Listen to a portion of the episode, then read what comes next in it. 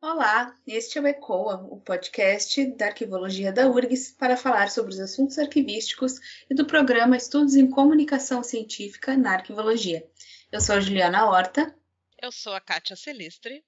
E eu sou a Amanda Xavier. E juntos iremos mediar este episódio da segunda temporada do Ilumier, um projeto que traz para o podcast a arquivologia através dos filmes, seriados e documentários. E se você, nosso ouvinte, tiver algum filme, documentário ou série que você queira sugerir para analisar aqui no Lumière, encaminhe sua indicação pelas nossas redes sociais. No episódio de hoje, então, a gente vai falar sobre a relação dos arquivos com a memória. A nossa análise de hoje vai se fundamentar nos seguintes filmes: Amnésia, de 2001, Millennium, Os Homens que Não Amavam as Mulheres, de 2010, e The Post, A Guerra Secreta, de 2017. A nossa intenção é refletir sobre as diferentes formas de lidar com os registros de memória, desde as mais pessoais e familiares até aquelas que podem mudar a forma de se reconhecer um período histórico. Obras audiovisuais raramente lidam com essas questões sem, no entanto, relacioná-las diretamente com a arquivologia. Geralmente, os que recorrem aos arquivos para mostrar a realização de uma pesquisa não exploram toda a sua importância e complexidade. Quando se trata de memórias ou da busca por uma verdade escondida, os roteiros costumam explorar registros mais pessoais, como diários ou álbuns de fotografia. No caso do filme Amnésia, o roteiro se baseia em registros poucos convencionais, mas que são relevantes para a história. Uh, na, na história, nós temos um homem cuja esposa foi barbaramente assassinada e ele está atrás do assassino, tendo como obstáculo a sua própria amnésia. O filme é apresentado em duas sequências diferentes de cenas, uma série em preto e branco, que é mostrada cronologicamente, e uma série de cenas coloridas, que são mostradas em ordem reversa. As duas sequências se encontram no final do filme produzindo uma única história em comum.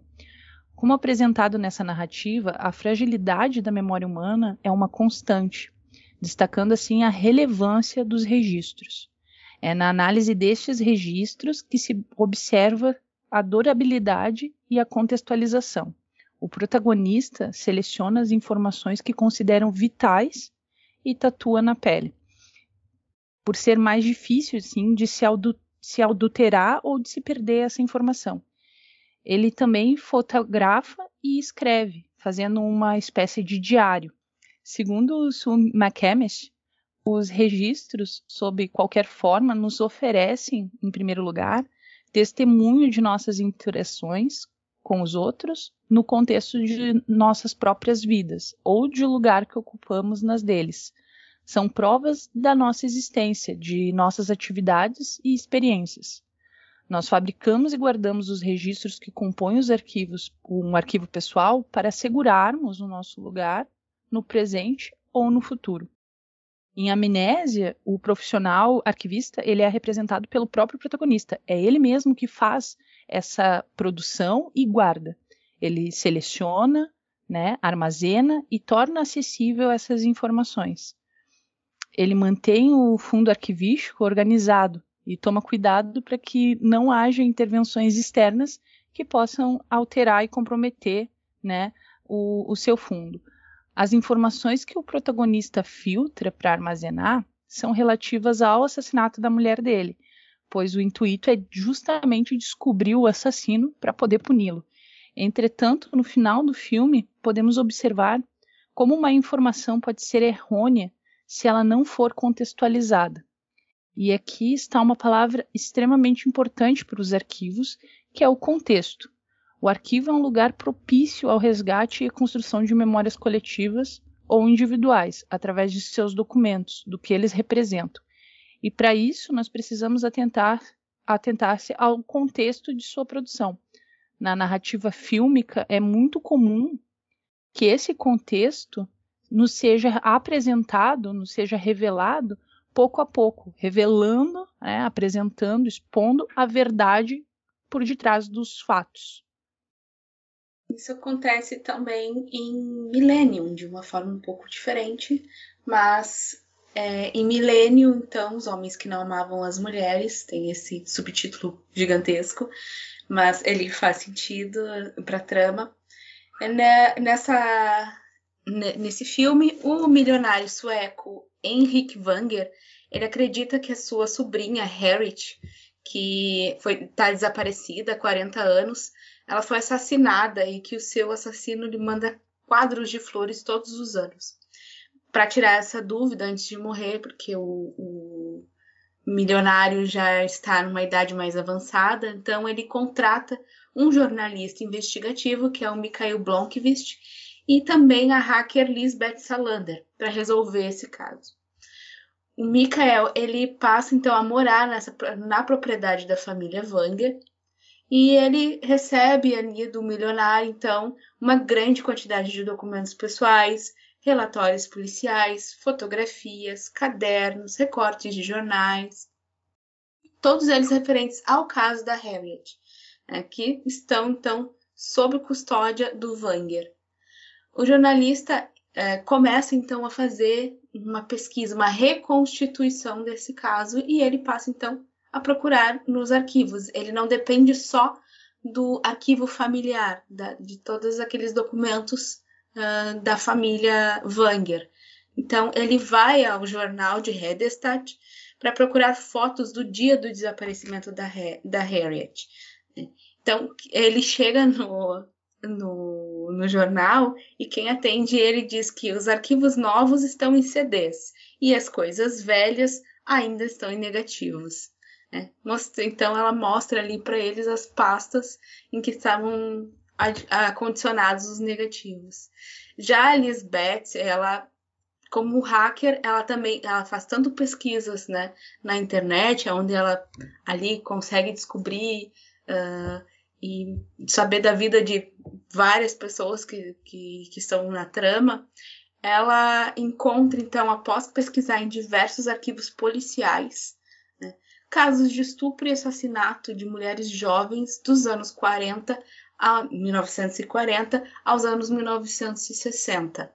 Né, e que todos eles, ela descobre que todos eles tinham ligações com as passagens bíblicas encontradas no caderno da Harriet, que continha mensagens com fundo misógino e antissemita. Os crimes ocorreram ali então em cidades diferentes e a Lisbeth faz, percorre todo esse caminho, né, fazendo essa pesquisa. Então, ela consegue reconstituir não só o crime é, que foi acometido a Harriet, mas também a várias outras mulheres né, daquela ilha em que eles moravam. Então, a partir da, dali, uh, a investigação segue um novo rumo, né? e a Lisbeth consegue então fazer uh, a ligação entre a família Wanger, especialmente o Harold Wanger, com os assassinatos das mulheres uh, entre os anos 40 e os anos 60, e também uh, pelo sumiço da Harriet Wanger. E agora vamos de The Post. Nos anos 1970, um funcionário do Pentágono, chamado Daniel Ellsberg, retirou uns documentos do arquivo secreto do governo dos Estados Unidos, fez cópias não autorizadas, com o objetivo de denunciar os horrores da Guerra do Vietnã, que ele tinha presenciado como um informante e obrigado pelo governo a fazer um relatório que não condizia com a verdade. Daniel então recortou essas mensagens top secret e divulgou um estudo com 47 volumes, entregando esse estudo para o The New York Times, que era um jornal grande e influente na época e até hoje. Esse dossiê ficou conhecido como Pentagon Papers e possuía 14 mil páginas sobre o planejamento interno e sobre a política nacional norte-americana da Guerra do Vietnã. Quando o The New York Times inicia uma série de matérias que iam denunciar os vários governantes norte-americanos, uh, eles começaram a mentir sobre a atuação do país na Guerra do Vietnã, com base nesses documentos sigilosos do Pentágono. O presidente, na época, então, Richard Nixon, decide processar o jornal, com base na lei da espionagem, de forma que nada mais seria divulgado. Ao mesmo tempo, a Kay Graham, dona do, do Washington Post, que era um jornal local, prestes a lançar suas ações na Bolsa de Valores, queria capitalizar o jornal, ganhar prestígio, uh, ela lutava contra a posição dela como viúva e dona do seu próprio negócio. Então, uh, o editor-chefe do jornal, Ben Bradley, ficou uh, interessado e disposto a arriscar tudo por uma grande notícia. E aí a oportunidade chega e ele tenta convencer a Kay a apostar nesse Pentagon Papers. Até então que a equipe uh, passa a ter acesso a esses documentos copiados, percebe que o estudo perdeu a sua organização original. E aí uh, eles tentam organizar né, uh, as páginas, que estão todas extraviadas, com os recortes feitos pelo Daniel. Aí eles fizeram uma força-tarefa para ler os documentos, reorganizar o estudo e publicar. Então, os jornalistas uh, do Washington Post foram chamados para fazer essa força-tarefa. E aí ela entra, Kay entra numa, num dilema entre escolher defender o seu status social ou a liberdade de imprensa, que estava sendo censurada pelo governo, de modo a não divulgar as informações uh, verdadeiras sobre a guerra do Vietnã. O governo queria então manter o controle dessa informação. A editora Key, então, opta por defender a liberdade de imprensa e o direito da população à informação, colocando em risco a sua reputação e a reputação do seu da sua seu jornal. A publicação dos Pentagon Papers foi um sucesso e dessa maneira alavancou o Washington Post e as pessoas tiveram acesso à informação. E isso nos traz também uma reflexão, né, com base nas palavras do Legoff, História e Memória, né? Tornar-se senhor da memória e do esquecimento é uma das grandes preocupações das classes, dos grupos, dos indivíduos que dominaram e dominam as sociedades históricas. Os esquecimentos e os silêncios da história são reveladores desses mecanismos de manipulação da memória coletiva. As três obras analisadas nos fazem refletir então a respeito da conexão entre a narrativa histórica, as memórias individuais ou coletivas e o arquivo em seu sentido polissêmico, como lugar de memória e documento, e da importância desta conversa ser feita dentro da arquivologia. E é com essas considerações que nós vamos nos aproximando do fim deste episódio. Se você gostou, comenta nas nossas redes sociais, né? Se você assistiu alguns, algum desses filmes e queira colaborar com algum comentário, é só então acessar o arroba ecoa.urgs. E com esse episódio, anunciamos aos nossos ouvintes que faremos uma pausa no projeto Lumière, para que possamos reavaliar as nossas atividades e consolidarmos o vasto conteúdo que nós geramos até a data de hoje. Foram momentos marcantes durante os estudos e a produção dos episódios, muitos convidados especiais e uma audiência bem cativa. E assim como entramos com um tapete vermelho, faremos um último episódio que será divulgado nas nossas redes sociais, para que então possamos encerrar com chave de ouro e também fazermos parte da memória da arquivologia brasileira. Muito obrigada e fiquem ligados nas nossas redes sociais do ECOA. Até a próxima, pessoal!